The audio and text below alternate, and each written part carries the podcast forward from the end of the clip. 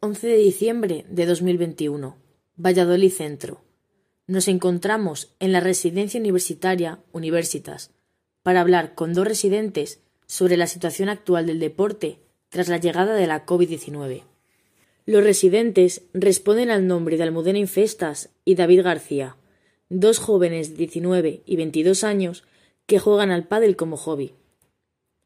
¿Cuánto tiempo lleváis practicando este deporte como afición? En mi caso, jugué al pádel por primera vez hará unos cuatro años.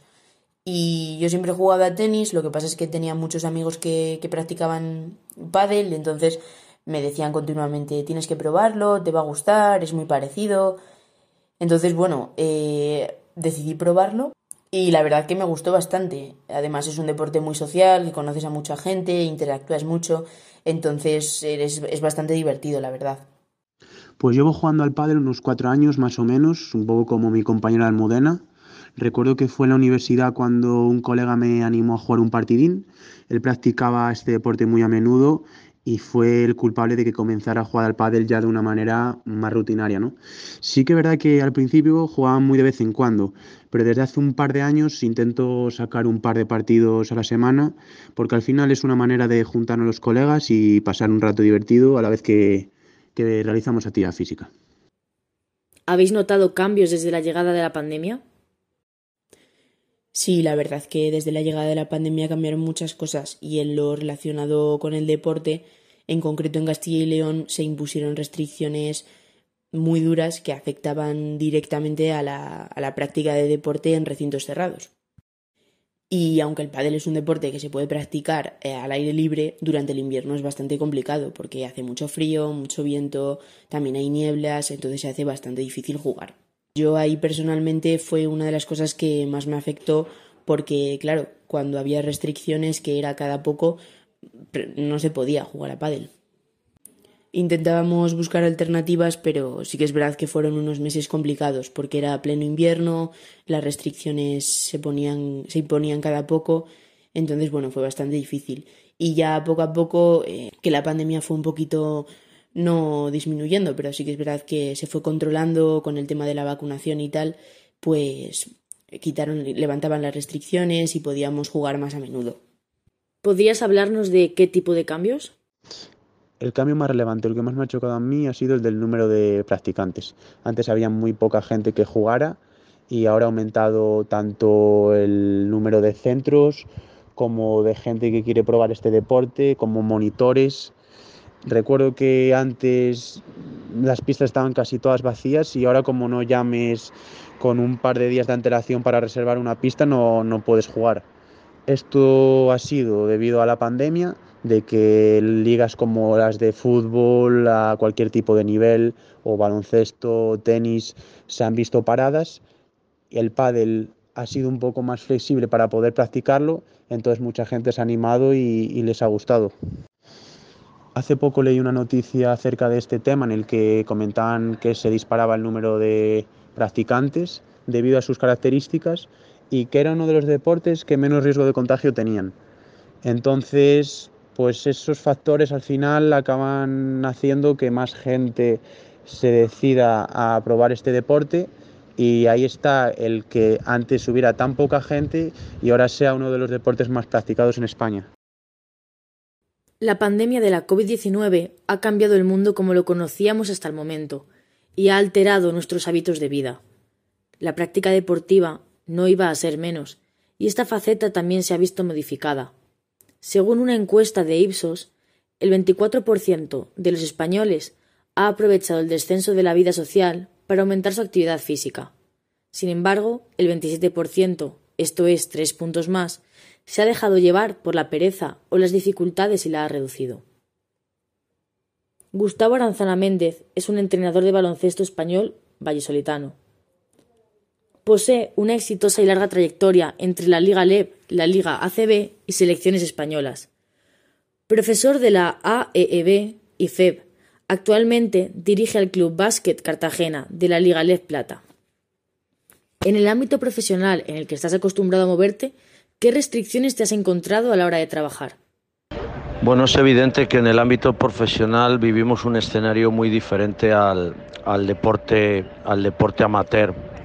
Las restricciones que más eh, puedes observar en, eh, cuando diriges un equipo profesional es el tiempo, la falta de tiempo para, entrenar, para, eh, para poder hacer una mejora individual y colectiva del grupo, porque necesitas mucho tiempo eh, temporadas, yo diría hasta temporadas enteras para construir y bueno, en el ámbito profesional hay muchas prisas ¿no? y, bueno, mandan los resultados. ¿no?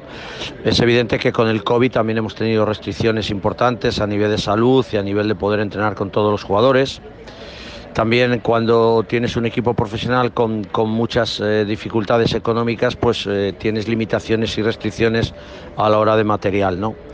Eh, luego también eh, cuando viajas, eh, las restricciones importantes y, mayormente problemas es en el ámbito de los viajes, ¿no? Demasiados viajes largos, demasiados viajes mal, mal enfocados, que eso te llevan a, un desgaste tremendo en el trabajo físico y un desgaste a nivel de, de salud de los jugadores, ¿no? Con muchas lesiones y eso también, bueno, pues hay que tenerlo en cuenta a la hora de programar y valorar y buscar y focalizar los objetivos que quieres eh, durante todas las temporadas. ¿no? Eso diría yo que es lo más, lo más importante o, dentro de, de, los problemas y de las dificultades que existe a la hora de gestionar un, un grupo profesional.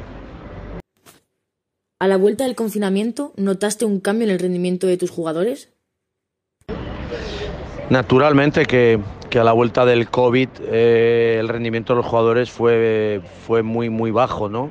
Estábamos en un nivel alto, en, el pico de la cresta de, rendimiento y lógicamente aparte a nosotros nos golpeó personalmente a, mi equipo en el COVID eh, eh, en las dos últimas temporadas.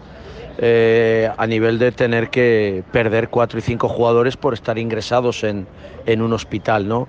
Eh, estos jugadores tuvieron secuelas importantes a nivel pulmonar, a nivel de, estómago, a nivel de, temas musculares que afectó el COVID a, dejar, eh, vamos a decir, vacío ¿no? en los músculos. ¿no?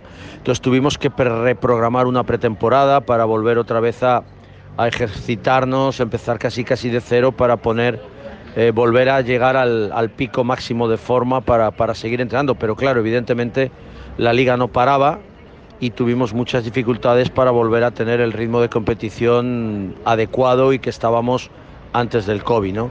Aparte también todos los análisis, todas las pruebas, eh, las dificultades para viajar, para, eh, para juntarnos, para poder entrenar con muchas limitaciones de mascarilla, que eso dificultaba mucho el esfuerzo en, cada, cada, uno de los entrenamientos.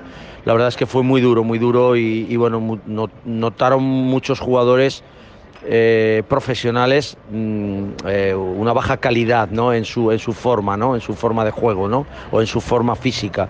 Y luego sobre todo un apunte importante ya no solo a nivel profesional, a nivel de, de los jugadores de formación, al, suspenderse las competiciones y los entrenamientos, los chicos que estaban mejorando, chicos jóvenes que estaban en aprendizaje y que estaban creciendo, sufrieron un, stop total, ¿no? Porque no separaron las competiciones, los entrenos y tuvieron que, permanecer en casa confinados y eso ha sido durísimo para, el crecimiento y la mejora de cada uno de ellos. En conclusión, la llegada de la COVID-19 ha afectado al deporte tanto como a otros sectores y actividades. Poco a poco, las restricciones y los impedimentos que han ido surgiendo a raíz de esta enfermedad están disminuyendo progresivamente.